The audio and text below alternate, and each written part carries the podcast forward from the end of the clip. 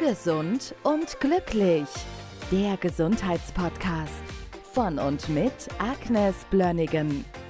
Wir haben in diesem Podcast schon sehr viel über Kohlenhydrate gesprochen und heute geht es dann in einen ganz anderen Bereich. Wir reden über die Fette und du hast etwas über pflanzliche Fette mitgebracht. Genau. Und das ist ganz interessant, weil ich auf dieses Thema gestoßen bin, weil ich einige Patienten habe, wo wir die Lipidooxidation messen. Das ist ein Maß für oxidativen Stress. Das, was äh, ein, so, ein, so ein genereller Marker, wie groß ist das arteriosklerotische Risiko, metabolisches Syndrom, Entzündungsmarker. Also ich glaube, darüber habe ich schon ein bisschen gesprochen. Das ist ein Übersichtsmarker, was ich sehr gerne sehe wenn da freie Radikale aus irgendwelchen Gründen in den Zellen gebildet werden und diese Lipidperoxidation hochgeht, dann weiß ich, da ist die Tür geöffnet für chronische Erkrankungen.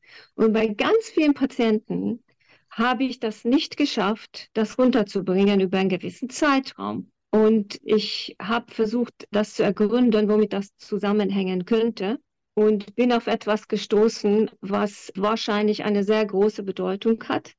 Ich bin kein Experte, was den Fettstoffwechsel betrifft, aber ich habe einiges zusammengetragen aufgrund von Informationen und Büchern von einigen Menschen, die ich jetzt einfach erwähnen möchte.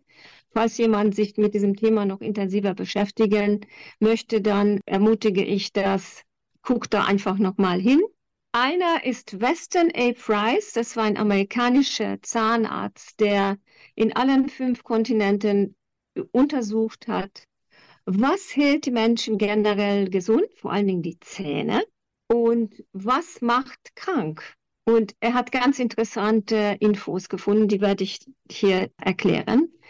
Und was speziell den Fettstoffwechsel betrifft, beziehe ich mich auf die Quellen von einem amerikanischen Professor für Augenheilkunde. Er heißt Christopher Knobbe und auf Joseph Mercola und Tina Teichholz, das sind alle amerikanischen Experten, die sich sehr intensiv mit dem Fettstoffwechsel und die Fette, die, die wir zu uns nehmen, beschäftigt haben. Und daraus habe ich mir einiges zusammengetragen, das für mich ein schlüssiges Bild ergibt. Und das möchte ich jetzt einfach mal erklären, weil wenn wir das erkennen, da haben wir schon wieder ein Thema, wo wir sagen, okay, wenn wir sehen, wo das Problem ist, ergibt sich auch die Lösung, auch wenn es nicht ganz so einfach ist in dem Fall. Aber umso wichtiger ist das, dass wir das wissen. Und deshalb war das mir auch extrem wichtig, dass ich dieses Thema mal einfach gründlicher anspreche. Also, Weston A. Price, wie gesagt, das war ein Zahnarzt in den 90, 1930 herum. Der ist um die Welt gereist und hat geguckt, was essen die Leute und mit welchem Ergebnis können wir rechnen in Bezug auf die Zahngesundheit. Und er hat sehr viele, hunderte von unterschiedlichen Stämmen auf allen Kontinenten untersucht. Die Ernährungsweisen waren sehr, sehr unterschiedlich. Die Menge an Kohlenhydraten, Fetten und Eiweiße waren sehr unterschiedlich in der Ernährung. Aber es gab ein paar gemeinsame Nenner. Die Menschen waren gesund und die Zähne sahen vollständig aus, kein Karies, die Zähne hatten alle Platz im Mund, die Achter mussten nicht rausgenommen werden. Die Stoffwechselprobleme, die wir haben, haben die alle nicht gekannt. Keine Krebserkrankungen. Sobald in diese Stämme, zum Beispiel bei Aborigines oder die Inuit, die westliche Ernährung Eingang gefunden hat, sind die Zähne zerfallen, die Kiefer sind kleiner geworden, mit viel Karies war sofort vorhanden, die Leute haben zugenommen, es gab Schlaganfälle, Übergewicht, metabolisches Syndrom, und was äh, gibt es auch ein paar interessante Sachen, die, die er gesehen hat. Was ist der gemeinsame Nenner von dieser Fehlernährung? Einerseits war das tatsächlich die zunehmende Zuckerkonsum, viele Konserven, Weißmehlprodukte, die die Leute auf einmal, äh, die Bevölkerung zu sich genommen hat. Und es gab etwas, was vorher nie gab, das sind die Pflanzenöle. In der gesamten Menschheitsgeschichte in Millionen von Jahren hat der Mensch niemals raffinierte Pflanzenöle zu sich genommen. Und man hat irgendwann entdeckt, dass diese Öle, die früher eigentlich nur Motoröle waren, durch Raffinierung wahrscheinlich geschmacksneutral, geruchsneutral gemacht werden können. Das sieht aus wie Olivenöl und es ist extrem billig und kann viele andere Fette ersetzen. Und man hat angefangen, diese Öle zu produzieren. Die Menschen in den gesünderen Bevölkerungsschichten hatten ein, ein gemeinsamer Nenner, noch einen. Die Nährstoffdichte war sehr hoch in den Nahrungsmitteln. Weston Price hat all die, die Nahrungsmittel, die er auf, auf den fünf Kontinenten gefunden hat, hat nach Amerika in sein Labor geschickt. Und in den Laboren hat man die Mineralstoffgehalt, Vitamingehalt, diese, diese Nahrungsmittel gemessen. Und das war hochinteressant, weil das das x-fache dessen war, was die amerikanische Bevölkerung damals zu sich genommen hat. Es bezog sich auf die fettlösliche Vitamine A, D, E, K und die, die, die wasserlösliche Vitamine wie alle Vitamin Bs und Cs und alle Mineralien. Die, die Gehalt von diesen Nahrungsmitteln war deutlich höher als das, was damals die Bevölkerung zu sich genommen hat.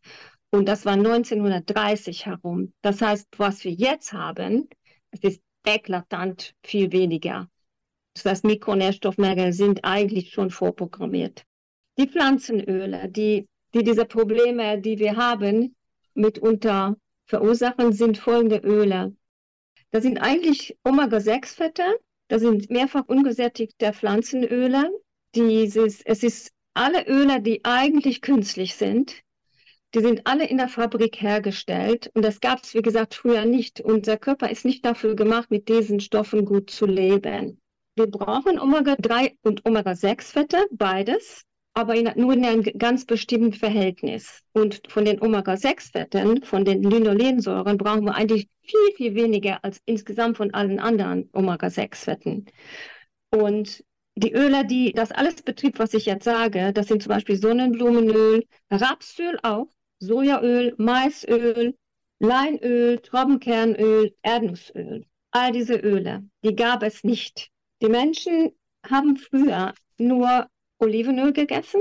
Gutes, richtig gutes, kaltgepresstes Olivenöl ist nach wie vor empfehlenswert. Und gesättigte tierische Fette aus Eigelb, aus Schweineschmalz, Rindertalg, Gänseschmalz. Das war das, was der, was der Mensch in evolutionsbiologisch zu sich genommen hat. Und viel Butter natürlich, das habe ich fast vergessen. Diese künstlichen Fette machen große Probleme in unserem Körper.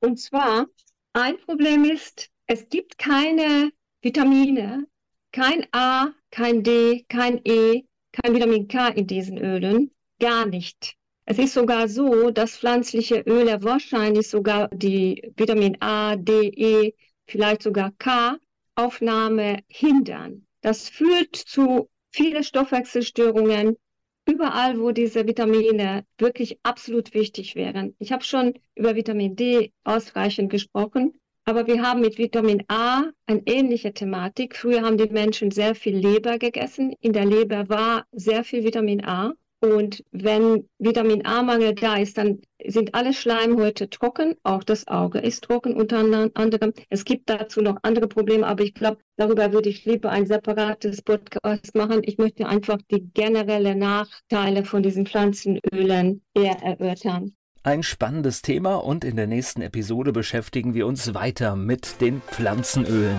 Gesund und glücklich.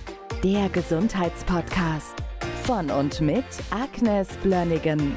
Die im Podcast dargestellten Inhalte dienen ausschließlich der allgemeinen Information. Sie stellen keine Empfehlung oder Bewerbung der beschriebenen oder erwähnten diagnostischen Methoden oder Behandlungen dar und ersetzen keinesfalls die Beratung durch Therapeuten. Bitte wenden Sie sich bei gesundheitlichen Fragen oder Beschwerden immer an die Therapeutin oder den Therapeuten Ihres Vertrauens.